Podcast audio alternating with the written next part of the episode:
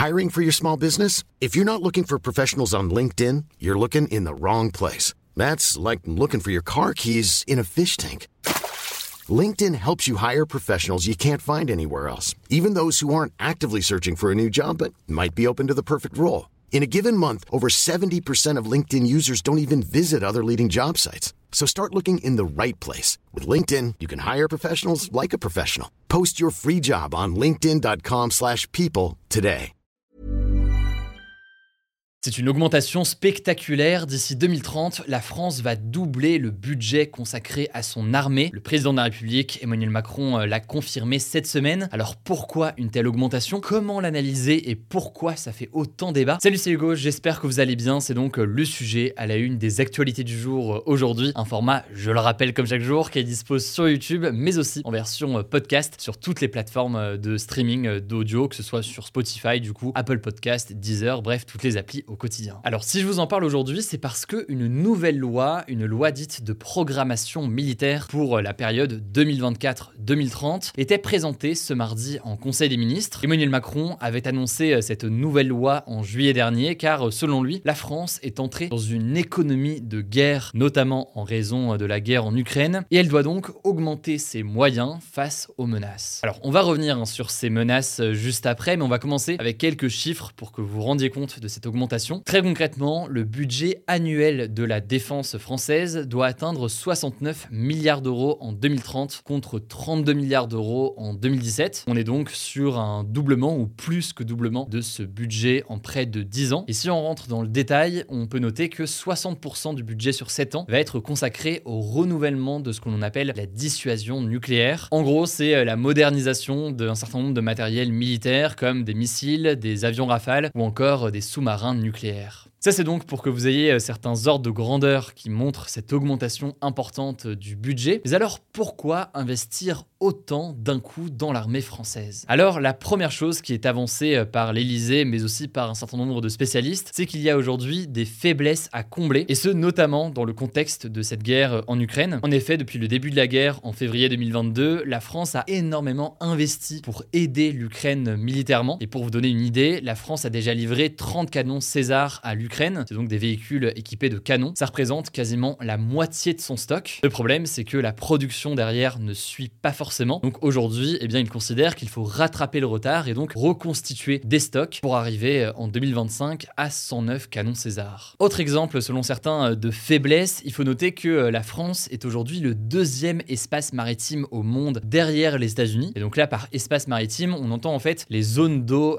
sur la planète qui appartiennent à la France. En l'occurrence, aujourd'hui, ça représente 11 millions de kilomètres carrés, donc c'est beaucoup, hein, vous l'aurez compris. Or, aujourd'hui, la France ne compte qu'une quinzaine de frégates de premier rang, c'est donc euh, des navires de guerre assez importants. Et une quinzaine, eh bien, certains estiment que c'est très peu comparé donc à la taille de cet espace maritime. Même chose pour euh, les chars de combat, la France n'en compte actuellement euh, qu'environ 200. Il y a donc, selon eux, là aussi un besoin d'investir. Enfin, au-delà de ce contexte particulier avec la guerre en Ukraine et donc ses livraisons massives ou encore certaines faiblesses qui sont soulignées, eh bien, il y a aussi des menaces et des menaces qui sont jugées euh, nouvelles. On peut parler de nouvelles armes, comme par exemple le développement toujours plus important euh, de drones, ou encore des cyberattaques qui là aussi euh, se multiplient. On peut noter aussi le retour de ce qu'on appelle des conflits ou des guerres de haute intensité. En gros, c'est très simple, hein, c'est des guerres où la mobilisation est extrêmement importante pour un pays, avec une multiplication des zones de combat. Donc une guerre en haute intensité, c'est une guerre qui peut mêler à la fois des combats en air, en terre, en mer, en cyber aussi, donc en ligne.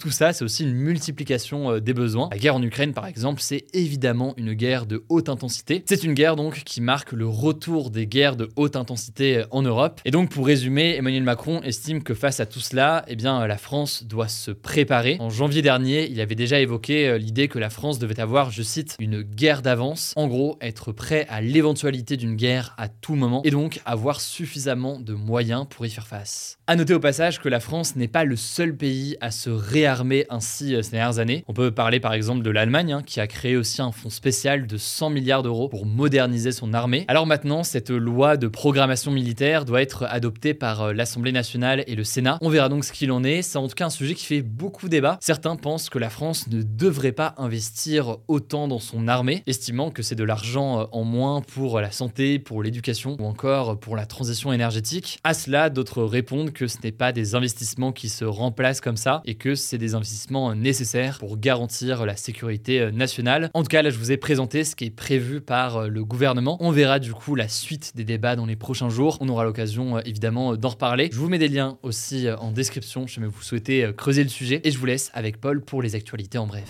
Merci Hugo. Salut à tout le monde. Direction les États-Unis pour commencer. Donald Trump s'est rendu ce mardi à sa convocation au tribunal de New York. On vous en parlait vendredi. L'ex-président américain est accusé d'avoir versé de l'argent à une femme avec qui il aurait eu des relations sexuelles et de l'argent de ses comptes de campagne, ce qui serait une violation des règles électorales aux États-Unis. Et donc c'est historique. Jamais un ancien président américain n'avait été inculpé. C'est l'équivalent de mise en examen en France. Alors là, qu'est-ce qu'il s'est passé? C'est en fait le début de la procédure. Là, on a pris par exemple ses empreintes digitales, mais aussi on l'a prise en photo. Ce qu'on appelle un mugshot aux États-Unis. Vous savez, ces fameuses photos de face et de profil que l'on voit notamment dans les films. Ensuite, on a détaillé à Donald Trump ce qui lui est reproché exactement, et face à ça, il a plaidé non coupable. Donald Trump continue en fait de dénoncer, je cite, une chasse aux sorcières, donc en fait une manœuvre pour l'empêcher de se présenter à l'élection présidentielle de 2024. Et d'ailleurs, certains de ses partisans ont manifesté ce mardi. Face à ça, d'immenses moyens de sécurité ont été déployés dans la ville de New York. Cette inculpation de Donald Trump est en tout cas un événement qui a été suivi massivement par les médias américains. Deuxième info, ça parle d'environnement. Les émissions de gaz à effet de serre de la France ont baissé de 2,5% en 2022, selon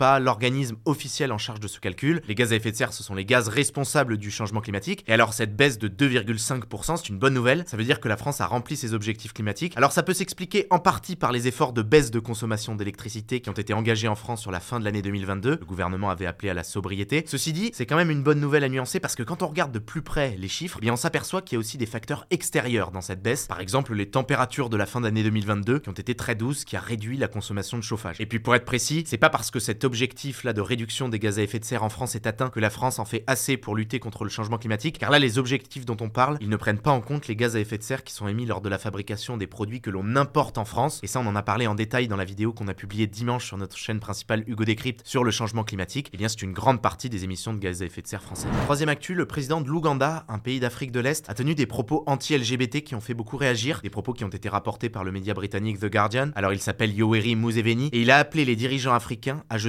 sauver le monde de l'homosexualité. Pour lui, l'homosexualité est, je cite toujours, une grande menace et un danger pour la procréation de l'espèce humaine. De nombreuses organisations de défense des droits des LGBT ont dénoncé ces propos. Et pour vous rappeler un peu le contexte, il y a dix jours, le Parlement de l'Ouganda a adopté une loi qui prévoit justement de lourdes peines pour les personnes homosexuelles, jusqu'à 10 ans de prison et même la peine de mort en cas de récidive. Alors on ne sait pas encore si cette loi va véritablement être appliquée, mais l'ONU a dénoncé, je cite, une loi probablement parmi les pires au monde. Et plus largement en fait, il faut savoir qu'en Afrique, 27 pays répriment encore l'homosexualité. Quatrième info, près d'une personne sur six dans le monde souffrirait d'infertilité. C'est un chiffre qui alerte et qui a été dévoilé par l'Organisation mondiale de la santé ce mardi. L'OMS parle d'un problème sanitaire majeur. Très concrètement, ça veut dire qu'une personne sur six n'arriverait pas à avoir un enfant à un moment ou un autre de sa vie quand il le souhaiterait. Et ce qui est marquant selon l'OMS, c'est que ces problèmes d'infertilité touchent tous les pays du monde, qu'ils soient riches ou pauvres, indifféremment. On avait parlé de ce problème de l'infertilité en détail dans une vidéo il y a 4 mois. Vous mets le lien en description. En tout cas, pour résoudre ça, l'OMS appelle notamment à deux choses. Déjà, une plus grande prévention de l'infertilité et ensuite aussi des efforts pour le traitement de l'infertilité en développant notamment l'accès aux techniques de fécondation artificielle. Cinquième actu en tech, Twitter a changé de logo ce mardi et ça a fait pas mal parler, je vous explique. En fait, le traditionnel oiseau bleu de Twitter été remplacé par une image de chien. Et alors pourquoi? Ce chien en fait, ce n'est autre que le logo du Dogecoin, une crypto-monnaie très appréciée d'Elon Musk, le nouveau patron de Twitter. Alors il faut noter que ça a fait immédiatement exploser le cours de cette crypto. Et alors selon le média américain spécialisé TechCrunch, eh bien cette manœuvre, ce serait une sorte de poisson d'avril en retard d'Elon Musk ou bien un troll, appelez ça comme vous voulez. C'est que récemment des investisseurs l'ont poursuivi en justice en l'accusant d'avoir fait fluctuer artificiellement le cours de cette crypto-monnaie par le passé, de ce Dogecoin donc, et les investisseurs lui reprochent du coup de leur avoir fait perdre de l'argent. Sixième info, la NASA, l'agence spatiale américaine, a dévoilé ce lundi le nom de quatre astronautes qui s'envoleront pour une mission autour de la Lune en novembre 2024, une mission qui s'appelle Artemis 2. Ce seront les premiers astronautes à voyager vers la Lune depuis la mission Apollo 17 de 1972, ça fait donc près de 50 ans que personne ne l'avait fait. Alors attention, cette fois la fusée ne se posera pas sur la Lune, mais tournera simplement en orbite autour de la Lune. C'est seulement plus tard que des astronautes iront sur la Lune. Alors qui sont ces quatre heureux élus? Alors il n'y a pas d'Européens, ce sont trois Américains et un Canadien. Et en tout cas, ce qu'il faut noter, c'est que parmi ces quatre astronautes, il y a une femme et un homme noir, alors que jusqu'ici, dans tous les programmes Apollo de la NASA vers la Lune, eh bien il y avait eu que des hommes et tous blancs. On termine avec une dernière actu en science. C'est une première. Une équipe de chercheurs a réussi à filmer un poisson à plus de 8000 mètres de profondeur. C'est un record. C'était précisément à 8336 mètres et ça s'est passé dans le Pacifique, au large du Japon. Et selon les scientifiques, c'est en fait la profondeur maximale à laquelle on pourrait espérer trouver un poisson pour vivre. Il faut dire qu'à 8000 mètres de profondeur, les conditions sont extrêmes. La pression est 800 fois plus forte qu'à la surface de l'océan. Précisément, il s'agissait d'une espèce inconnue de poisson limace qui fait environ 10 cm de long. Pour finir sur une note de culture générale, vous vous demandez du coup, mais alors quelle est la profondeur maximale des océans sur Terre? Eh bien, c'est 11 000 mètres dans la fosse des Mariannes qui se trouve dans le Pacifique Nord-Ouest. En comparaison, l'Everest, qui est le point culminant de notre planète, c'est 8848 mètres.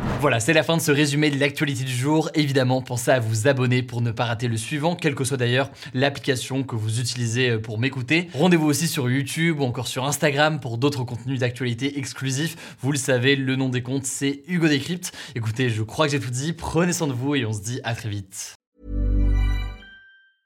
Mom deserves the best, and there's no better place to shop for Mother's Day than Whole Foods Market. They're your destination for unbeatable savings, from premium gifts to show-stopping flowers and irresistible desserts. Start by saving 33% with Prime on all body care and candles. Then get a 15-stem bunch of tulips for just $9.99 each with Prime. Round out Mom's menu with festive rosé, irresistible berry chantilly cake, and more special treats. Come celebrate Mother's Day at Whole Foods Market.